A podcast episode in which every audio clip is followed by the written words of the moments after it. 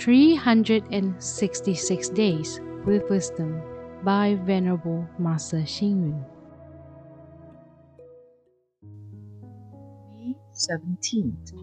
Use the key of magnanimity to open the cramped and narrow mind.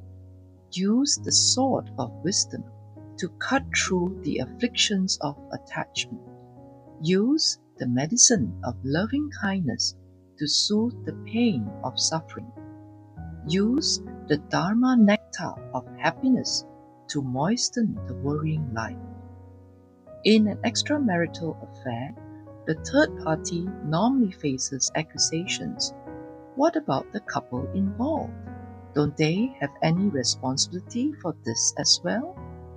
Many people are busy with their career, social activities, and neglect their family and spouse. Thus, the situation creates the opportunity for the third party.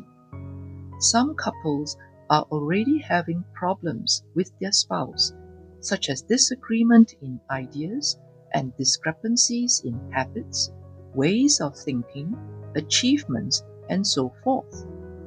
In short, these failures and dissatisfactions may be the causes for an extramarital affair. In fact, it is common that a couple who are from different family background have differences in thoughts, personality, habits, etc. Hence, it is not easy to maintain a close relationship.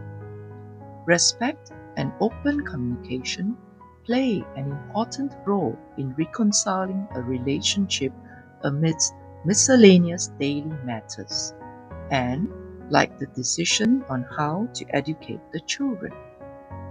A wise person who discovers that his or her spouse is having an extramarital affair should be even more considerate, loving, and caring to his or her spouse in order to win back his or her heart.